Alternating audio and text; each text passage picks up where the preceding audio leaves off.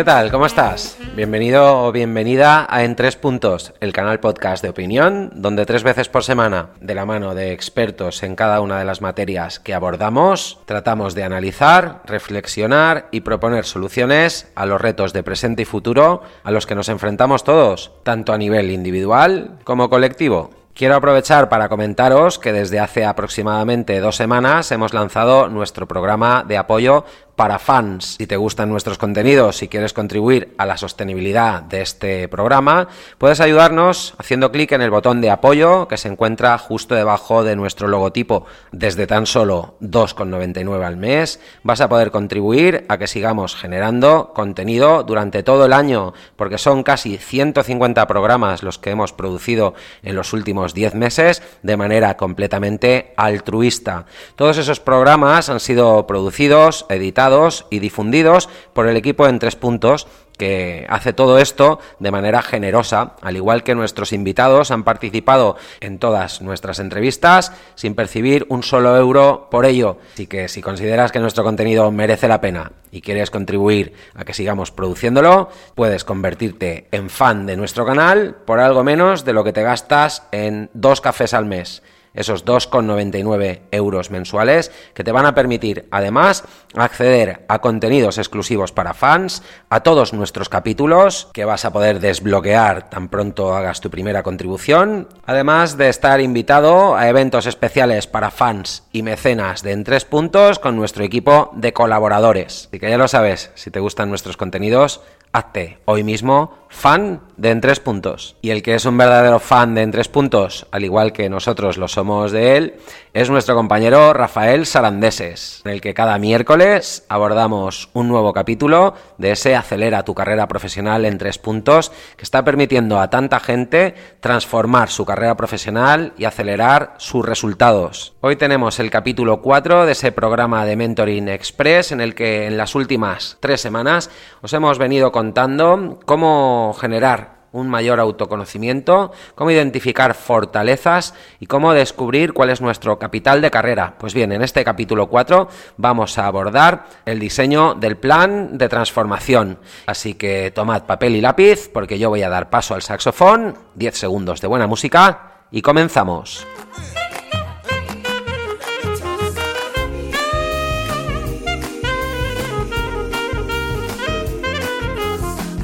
Muy bien, pues otro miércoles más. Ya tengo aquí al otro lado del micro a Rafa y como os he avanzado en la entradilla, hoy en este capítulo número 4 del programa de Mentoring Express, ese programa de mentoring en formato podcast que estamos compartiendo desde las últimas semanas y que nos ha llevado a un punto en el que nos tenemos ya que poner pues manos a la obra a definir cómo transicionamos, cómo nos movemos del punto A al punto B como os habíamos anunciado, esta semana vamos a comenzar a diseñar el plan, pero antes de diseñar el plan, lo que tenemos que definir es qué traje queremos llevar para esa transición, qué gorro queremos llevar puesto y qué caminos queremos elegir. Rafa, ¿cómo va todo? Buenos días. Buenos días, pues nada, todo muy bien. Aquí otro miércoles más. Muy bien, vamos a, contarle a nuestros oyentes que ya llevan un buen trecho con nosotros, cómo se puede mover la carrera profesional desde el punto actual, que a veces parece que, bueno, pues que hemos echado el ancla y que nos cuesta avanzar en otras direcciones, hacia ese punto que todos deseamos. Y para ello, Rafa, yo lo que te voy a pedir es que nos cuentes de qué vamos a hablar hoy. Hoy vamos a hablar, yo creo que de esas identidades múltiples que podemos definir y elegir, pero cuéntanos tú, danos algún detalle para contextualizar. Pues mira, hoy íbamos a hablar precisamente, el, episodio anterior fue el episodio sobre el capital de carrera, que es un, es un concepto que ya nuestros oyentes conocen bien, que básicamente es, es, poner encima de la mesa los ingredientes para cocinar el cocido, ¿no? Eh, es decir, ¿qué, ¿qué, traes tú en términos de fortalezas? ¿Qué traes tú en términos de propósito, de problemas que quieres resolver, de pomadas ¿no? en las que quieres estar? ¿Qué traes tú en términos de experiencia y conocimiento previo? ¿Y qué traes tú en términos de red de contactos con la que tú puedas moverte para que te ayuden en, ese, en esa transición profesional? ¿no? Eh, lo que vamos a ver hoy es un poco cómo podemos reconectar todas esas piezas. Hemos hecho el análisis, ¿no? Tenemos los, ingredientes del cocido encima de la mesa y ahora lo que hay que decir es, bueno, pues si, si, yo eh, combino los ingredientes de esta manera, no me sale un cocido, me sale otra cosa. Si los hago de esta otra, me sale un plato de no sé qué y luego el cocido es este otro, ¿no?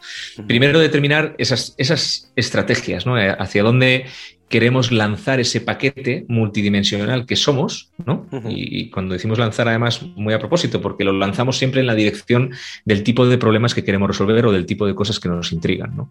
Una persona con un determinado skill set puede estar trabajando en la industria farmacéutica, en un proceso de gestión, en un, en un rol de gestión de proyectos, eh, quizá de desarrollo de producto, eh, y con el mismo skill set puede estar eh, ayudando como jefe de gabinete en la oficina de un, de un, del CEO de un banco, por ejemplo. ¿Por qué?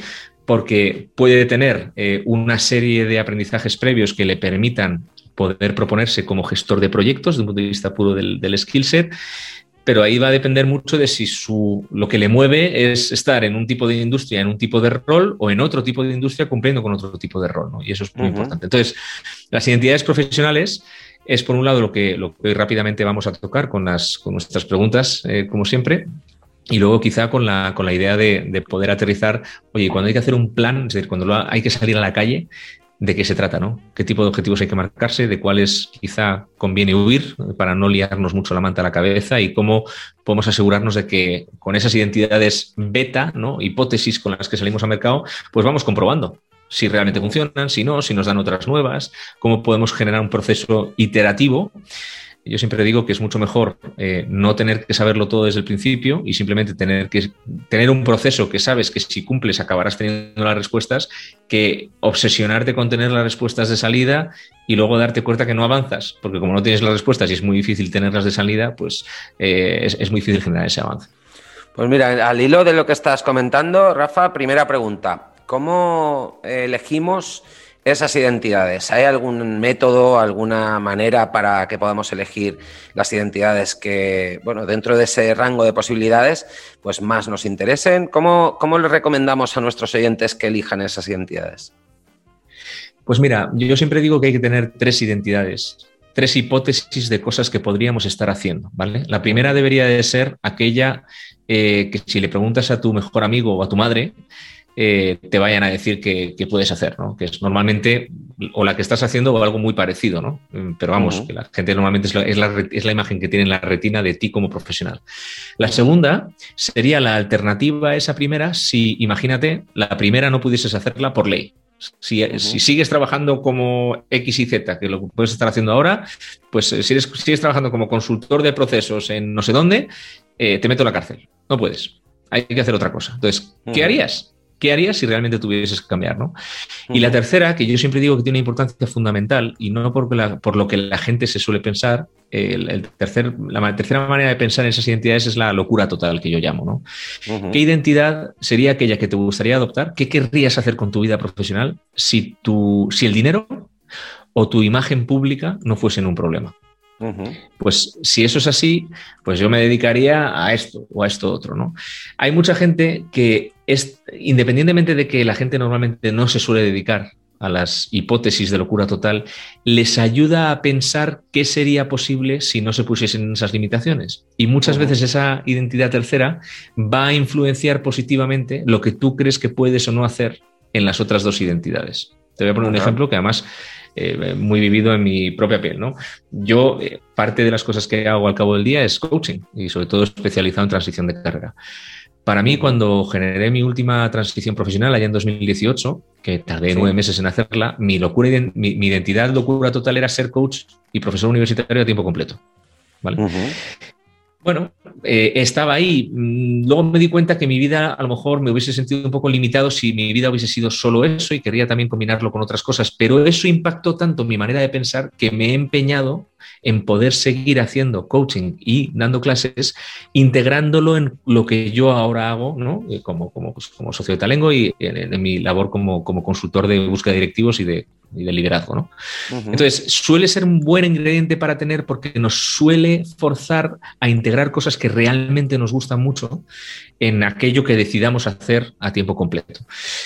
Cualquier persona que esté ahora mismo marcándose cuáles son las identidades profesionales, hay gente que lo tiene muy claro, ¿eh? Oye, yo sé que estoy aquí y quiero ir allá. Y para esa persona lo que vamos a tener es la segunda parte del programa en la que le vamos a decir, bueno, pues tienes que enfocarte en estos tres, cuatro pasos.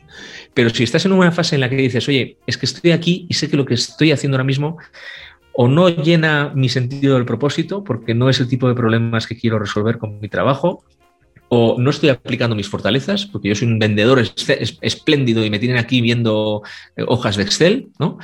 Eh, o me siento mm, que los valores ¿no? que yo tengo, pues, yo qué sé, el valor de la honestidad, de la excelencia, el valor de cuidar al de enfrente, etcétera, pues la empresa en la que estoy no lo, no lo respeta. Y entonces me es muy difícil trabajar aquí, ¿no? Pero tampoco sé muy bien hacia dónde ir.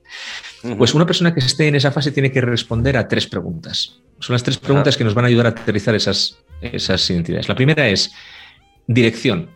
¿Qué dirección, si tú eres un coche y te pones al volante de tu carrera, hacia dónde quieres ir? ¿Hacia Burgos, Barcelona, eh, Lisboa? Eh, ¿Te quieres ir de la frontera? O sea, ¿qué tipo de problemas quieres resolver? ¿Hacia dónde? Qué, tipo de impacto, qué tipo de reputación te gustaría tener en mercado? También otra manera de decirlo, si tuviesen que hacerte una entrevista de algo, ¿de qué te gustaría que te hiciesen en esa entrevista y en qué tipo de medio? ¿no? ¿Qué es lo que más te representa? Esa es la primera porque todo el mundo tenemos fortalezas, red de contactos, eh, que lo que hacemos es que la solemos dirigir hacia donde nuestro sentido del propósito nos lleva, porque una persona que es buen vendedor puede estar vendiendo muchas cosas y en muchos sectores. ¿Cuál es el sector en el que quiere estar? ¿no? Bueno, pues si tu vocación en este momento, lo que te llena ahora en este momento es eh, pues, ser parte de esa disrupción del mercado financiero y trabajar en una compañía del mundo fintech, pues si eres buen vendedor, intentarás buscar roles que encajen a una persona con buenas dotes comerciales en el mundo de fintech. Pero lo primero es intentar definir eso. La segunda es qué valor tienes.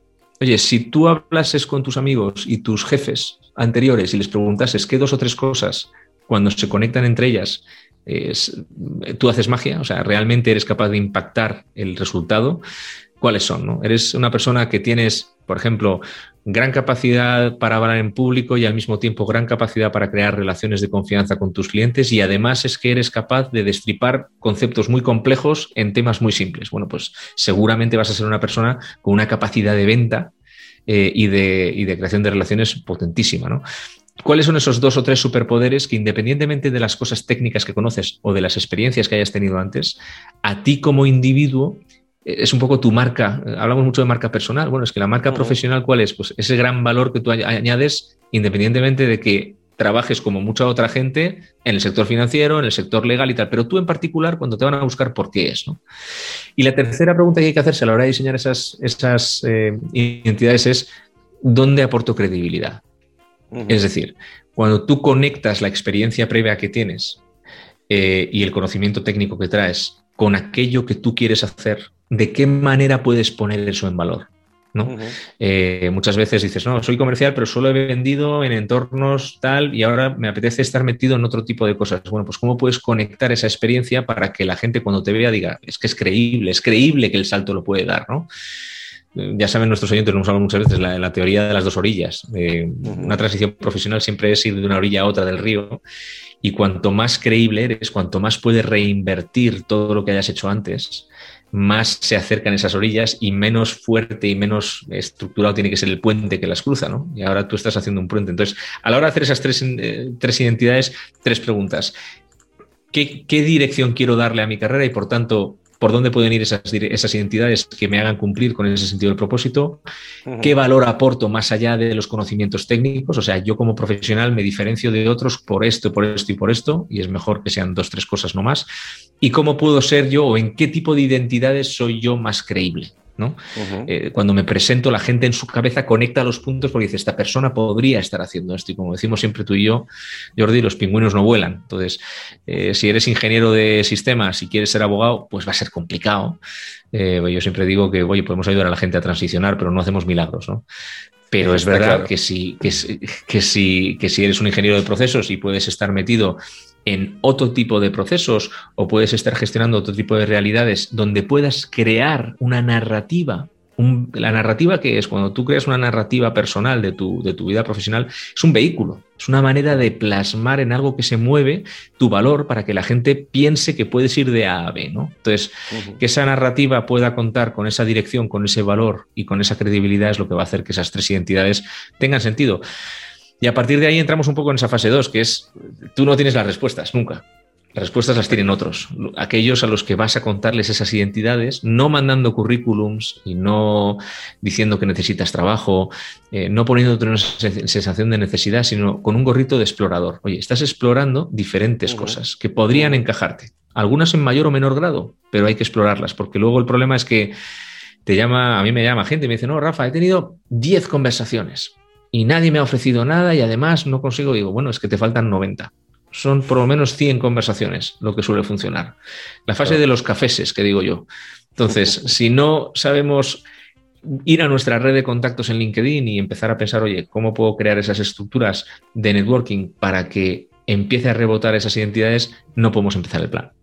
Está claro. Eh, Rafa, en ese sentido, yo que pues ahora mismo estoy ayudando a un par de personas y una de ellas obviamente no daremos su nombre, pero mm, tiene un buen cacao mental, ¿eh? como dirías tú. un cacao mental importante y hemos estado trabajando últimamente en esa definir esas identidades pero salen cosas muy dispares. Salen, por un lado quiere montar una heladería, por otro lado le gustaría ser campeón del mundo de atletismo y por otro lado le gustaría montar una escuela de ganchillo. Eh, ¿Qué hacemos con, ese cacao mental tan importante? ¿Hay alguna herramienta, algún método que tú nos puedas recomendar para deshacer ese, vamos a decir, ese bolillo con tantos hilos y tantos caminos por recorrer que a veces pues se nos atraganta y se nos hace bola y, no tenemos muy claro cómo desenvolver o cómo desenredar ese cacao, ¿no? qué, le recomendamos a los oyentes, Rafael? Aquel que tiene tres ideas, tres identidades, todas ellas muy locas. Bueno, lo primero que le diría es que, deje la loca para la tercera, pero que sea un poquito realista ¿no? en las dos primeras. Yo creo que, de nuevo, eh, no debemos de, de, fantasear con lo imposible. Yo creo que las transiciones ya son lo suficientemente complicadas como para que la gente intente hacer cosas que son muy difíciles de hacer. Yo creo que todos tenemos que saber.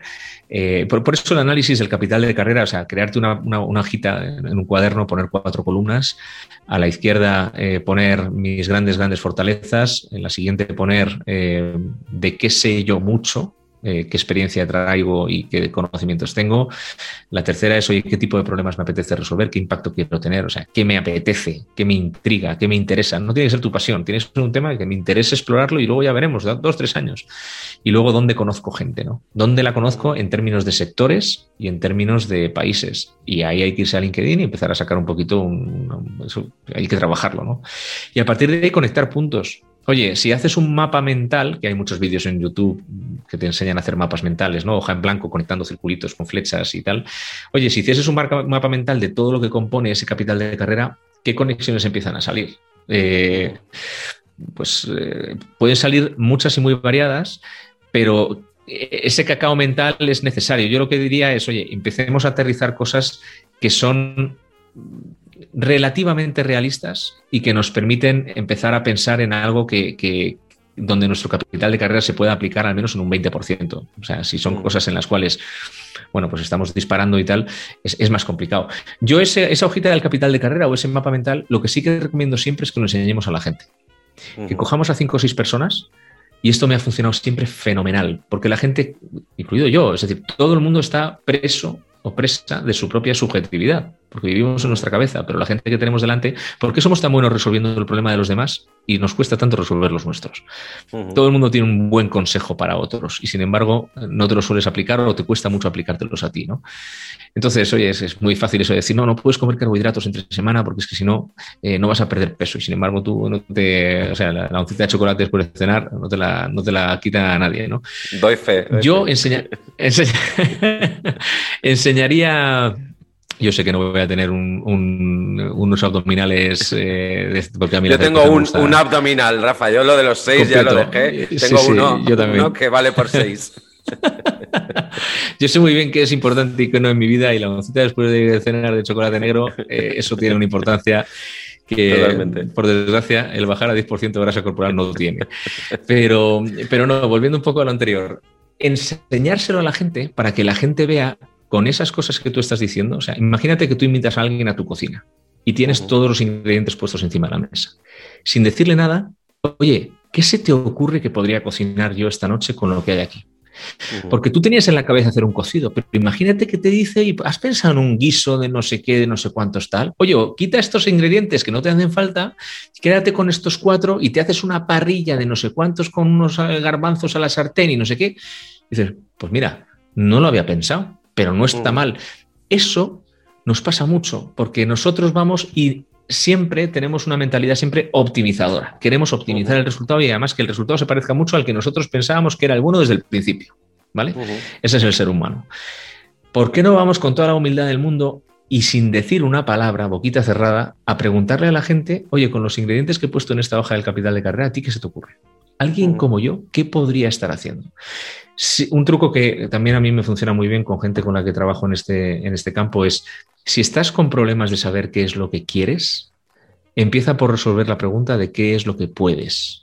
Es decir, si tú no sabes muy bien hacia dónde tirar desde un punto de vista de dirección, que es la primera pregunta que hacíamos antes, sentido del propósito, hazte una lista de 10 cosas y me atrevería a decir 15 cosas que en base a ese capital de carrera que has puesto puedes hacer. Mm. No te censures. Aunque tengan un 1% de posibilidades de ser verdad, ponlas. Porque probablemente a partir de la sexta o la séptima, ¿vale? Vas a, de la sexta o la séptima, vas a empezar a pensar en aquellas que no, que no, que no piensas todos los días. Esto es un poco mm. como el café. Para llegar al café hay que quitar la nata, ¿no? la crema. Bueno, pues mm. para sacar buenas ideas hay que quitar la crema de arriba y hay que empezar a llegar al café seis, siete ideas es cuando de repente vas a empezar a ver ideas que tienen mucho de valor porque no son las típicas. Estás saliendo de tu modo de, por defecto, ¿no? Cerebral. Y eso, esa primera pregunta de qué puedo hacer puede ayudar mucho, es enseñárselo a otros y decirles, oye, ¿qué podría hacer yo? Jordi, tú haces esta paginita, me la enseñas y me dice, Rafa, ¿qué, podrías, ¿qué podría yo estar haciendo? Bueno, pues no lo sé, puedo especular pero desde luego lo que no voy a estar es metido en tu cabeza con tu censura, con tu subjetividad, y te voy a decir algo que en base a los datos que tengo delante, creo que tú puedes hacer. Y eso yo creo que puede, esas dos cosas, el, pensar en qué puedo hacer y no en qué quiero hacer, y la segunda, enseñarle esa hoja o ese mapa mental a otras personas para ver qué tienen que decirnos, es un primer paso quizá para ayudarnos a definir esas, esas identidades profesionales si nos cuesta. Totalmente. Mira, eh, tres, eh, ideas que vamos a, trasladar a preguntas eh, en los próximos minutos. La primera, ¿cuánto ayuda a la hora de desinhibirnos el hacer ese mapa mental con dos gin tonics en la mano o con, en un entorno en el que realmente no nos repriman, ¿no? Hacerlo de manera más desinhibida, más relajada, porque muchas veces nos planteamos escenarios que incluso tratando de ser, vamos a decir, ambiciosos o alocados, eh, están muy condicionados por nuestra educación, por nuestras condiciones, eh, vamos a decir, circunstancias económicas, familiares y demás.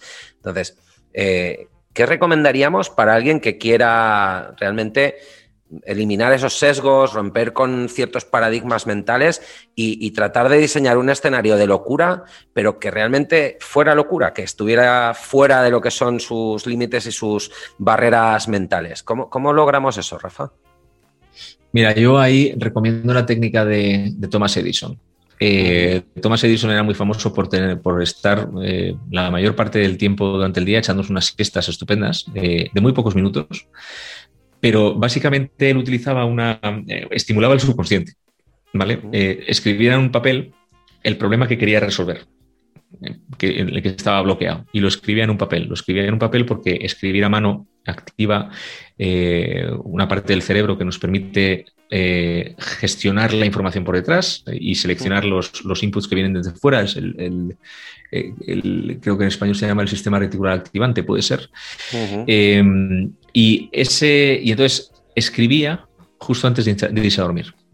Y lo que hacía era poner el problema en su subconsciente, como, como, en el, como si un ordenador está con la pantalla apagada, pero el, cubito ¿no? del, disco duro sigue sonando. Bueno, pues lo que haces es pasárselo a su subconsciente para que siga trabajando en el problema. A la mañana siguiente, escribes. Cuando te levantas, escribes sobre eso que querías resolver.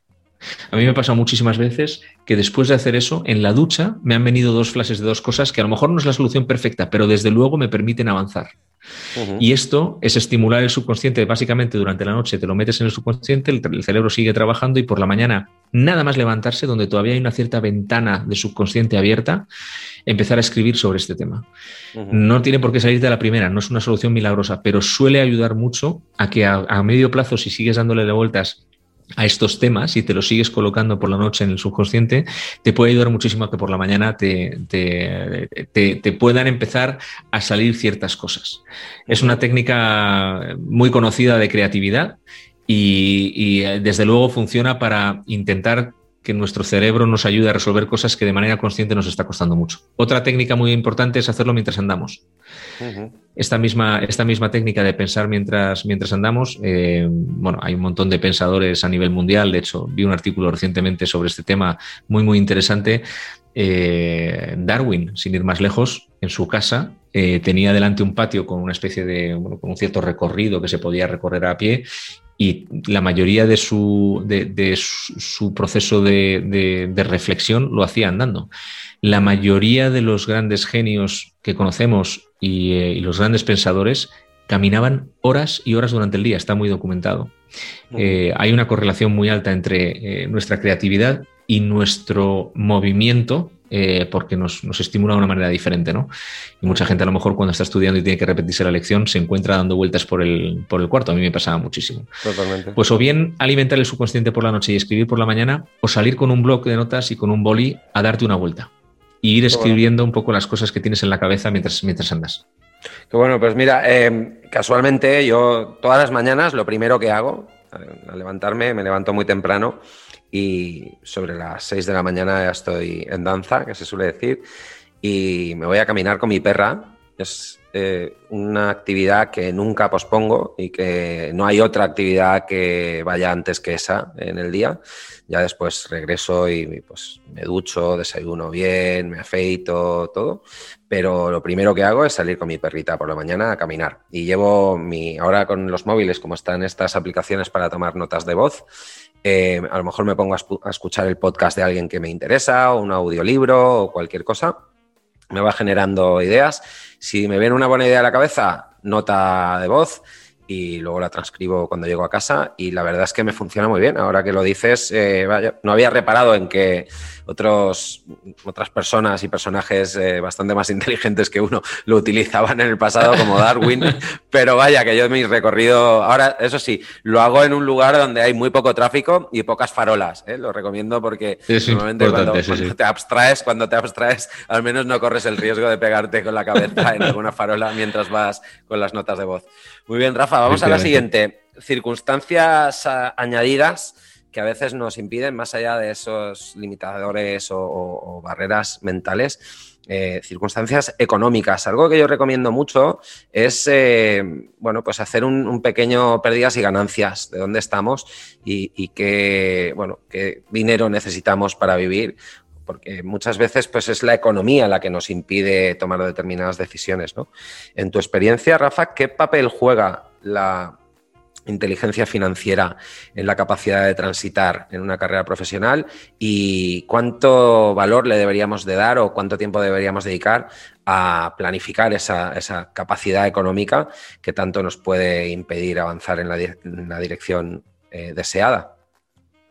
Pues mira, es, estás tocando un punto, importante porque, como decíamos antes, aquellas cosas sobre las que no tenemos una capacidad de influencia eh, para cambiarlas, no son problemas, son realidades. Si una persona está endeudada y ese endeudamiento no le permite el poder eh, estar o poder invertir en crear su propio negocio o, necesita ingresar todos los meses y por desgracia pues no va a poder permitirse una transición un poco más reflexiva de tres, cuatro meses, pues va a ser muy difícil, va a ser muy difícil escapar a la realidad y sobre esa realidad muchas veces no podemos hacer nada y entonces por eso no son problemas, son realidades, ¿no? Como decíamos siempre, los pingüinos no vuelan y a ellos les da igual. Tienen sus problemas que son los que intentan resolver, pero desde luego volar no es un problema porque ni tú ni yo ni ellos pueden volar. Dicho esto, eh, hay, dos, hay dos polos importantísimos. Creo que la semana pasada hablábamos, eh, ya, no me, no recuerdo si era en off o en on, pero tú y yo hemos hablado en alguna ocasión de, los, de la hoja de vida personal y la hoja de vida profesional y de cómo es importante hacerse esos dos documentos para entender muy bien qué queremos aspirar en la parte de vida personal y familiar, ¿no? Porque tus circunstancias económicas van a determinar la capacidad que tienes de, de, poder hacer las cosas de una manera más tranquila, con más tiempo y, y, quizá exudando menos necesidad al mercado de la que a lo mejor está exudando una persona que, pues, tiene más necesidad tangible y se le nota. Y el tema de la vida familiar es porque muchas veces nos enamoramos de ciertas realidades profesionales que luego nos damos cuenta que no son compatibles con nosotros. Eh, y mira, fíjate, y, voy más allá, no solamente el hecho de que si yo quiero trabajar en, en banca de inversión, por decir una tontería, y quiero estar en casa a las 7 de la tarde con mis hijos tranquilo, que sepamos que eso no va a ser posible, porque la gente de máquina de inversión no llega a casa a las 7 de la tarde, te pagan lo que te paguen, pero desde luego, si esa es una prioridad para ti, eso no va a pasar. Al mismo tiempo, eh, oye, pues si hay eh, circunstancias personales que, son importantes para ti y que valores, por ejemplo, oye, si tú estás, si para ti hay un, imagínate, empresa tecnológica X y Z súper de moda, que todo el mundo tiene que ponerla en su currículum y demás, vale. Pero ahí se trabaja de acuerdo a unos valores que son los que a ti te interesan, que son los que por los cuales tú vives, o vas a estar teniendo que vértelas y deseártelas tomando decisiones en base a valores que no son los tuyos, impostados o incluso contrarios frontalmente a la manera en la que tú entiendes la relación con el cliente, la relación con tu compañero, etcétera porque por mucho que sea muy chulo y molón ponerlo en tu currículum, eso no va a funcionar. Entonces, hay que saber un poco de qué pasta estamos hechos, en qué realidad vivimos, ¿no? Y cuáles son un poco los límites del campo del deporte que hemos elegido. Y a partir de ahí jugar, jugar dentro del campo todo lo que podamos, ¿no? Pero saber que las líneas están marcadas para, para decirnos, oye, cuidado, que hay ciertas cosas que a lo mejor pues, no puedes hacer en función de lo que quieres hacer y de lo que te puedes permitir. Está clarísimo. Pues eh, Rafa, nos quedan dos. Eh, vamos con la siguiente, número 6.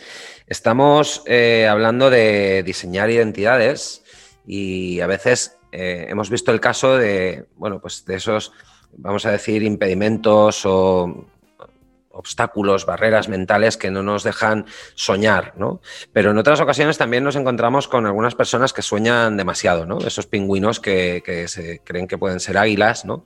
Y, de repente deciden pues ir a por ello. Eh, ¿Qué le decimos a alguien que desde fuera estamos viendo claramente que no va a poder volar, pero se empeña en que ese es el camino que quiere recorrer. ¿Qué tipo de consejo le podríamos dar sin, obviamente, sin aniquilar sus sueños y sin quitarle una ápice de pasión y de entusiasmo, porque son dos elementos indudablemente necesarios para poder transitar, ¿no? Pero ¿qué le podríamos decir a alguien que, claramente no es la persona que ha soñado eh, querer ser?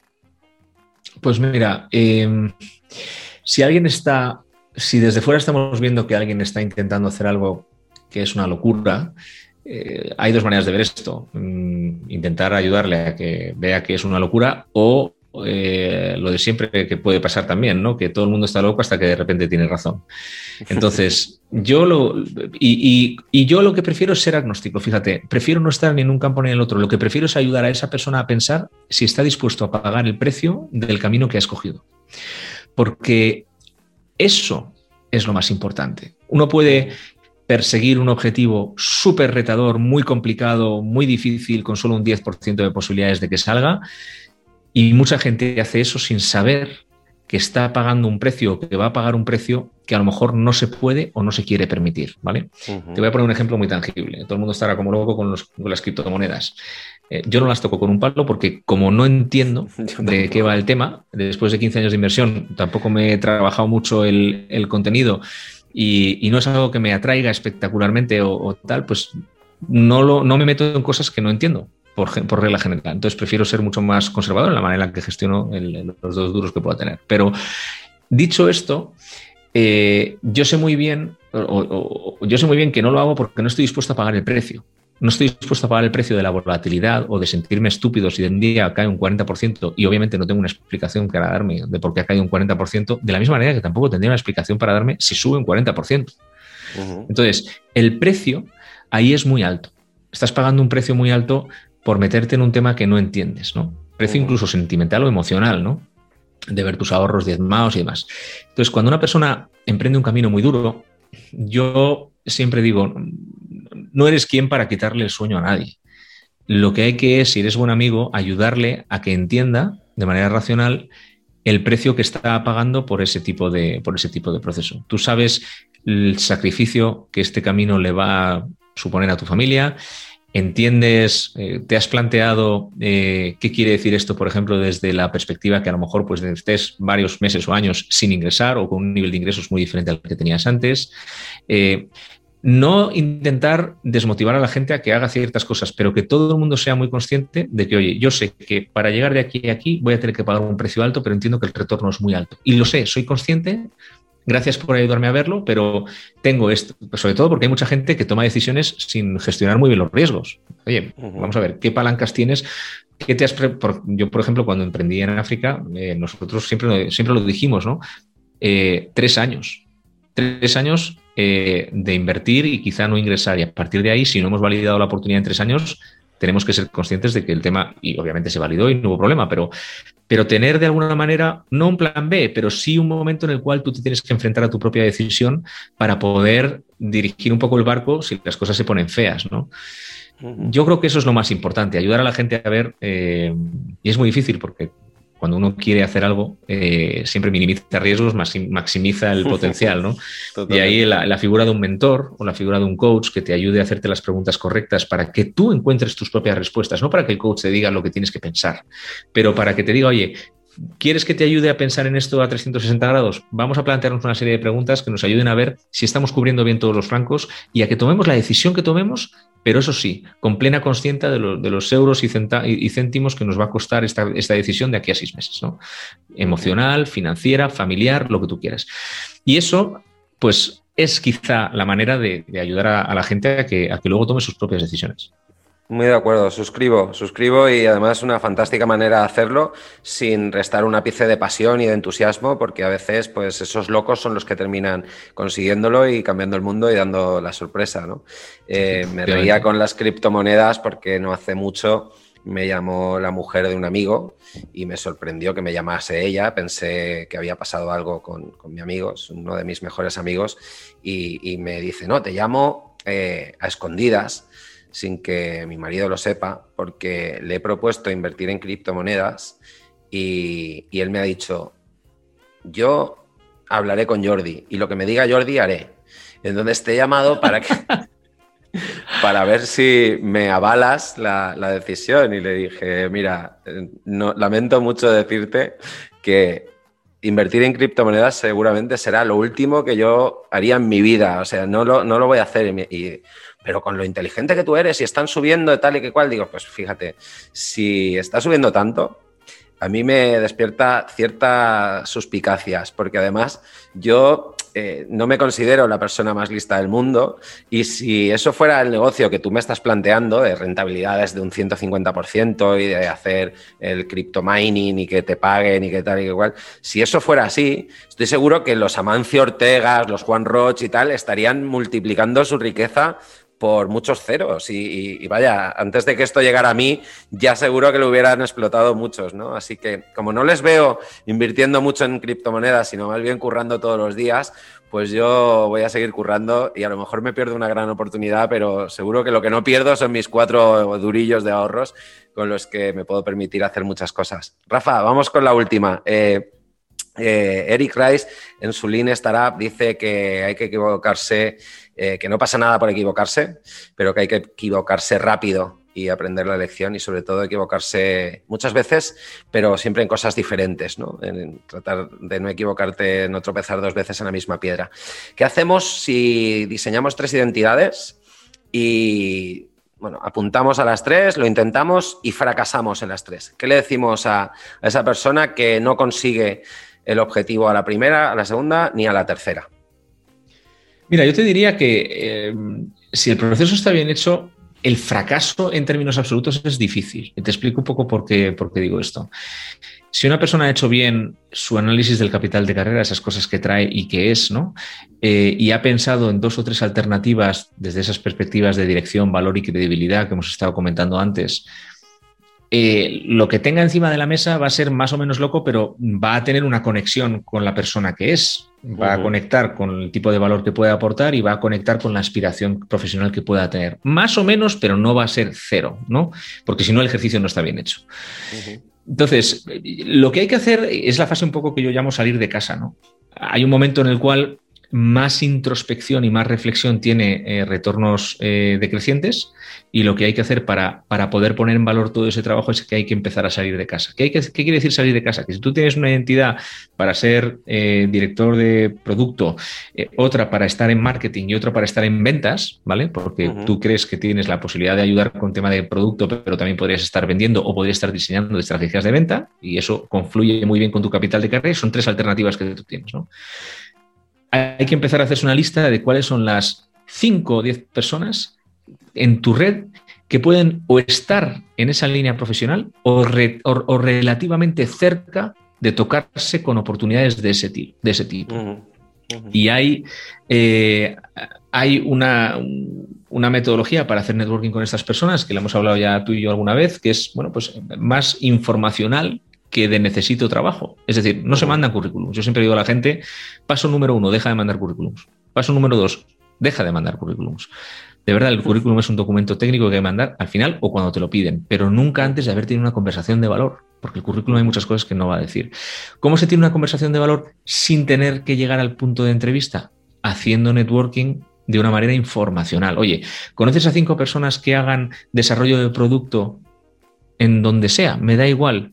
Puedes hablar con ellos para ver si con lo que tú traes y con lo que tú eres, una persona como tú podría estar pensando en un desarrollo profesional en esa línea de trabajo de aquí a medio plazo, porque tú lo que estás haciendo ahora es investigar, nada más, no estás buscando trabajo. ¿Qué pasa? Pues que si tú a esas personas la última pregunta que les haces es, oye, ¿hay alguien más con quien tú creas que yo debería estar hablando, que a lo mejor conozcas y que esté relacionado con esto que estoy explorando ahora mismo. Normalmente a la gente se le ocurren personas que necesitan a lo mejor ver perfiles y ahí tú ya te creas un network absolutamente orgánico. No necesitas más de 5 o 10 personas para empezar en cada una de las tres verticales. Y yo las lanzaría en paralelo a ver qué me vuelve, a ver qué me dicen. Oye, esto no, te pues mira, esto sí, pero tienes que estudiar esta otra cosa que no la tienes.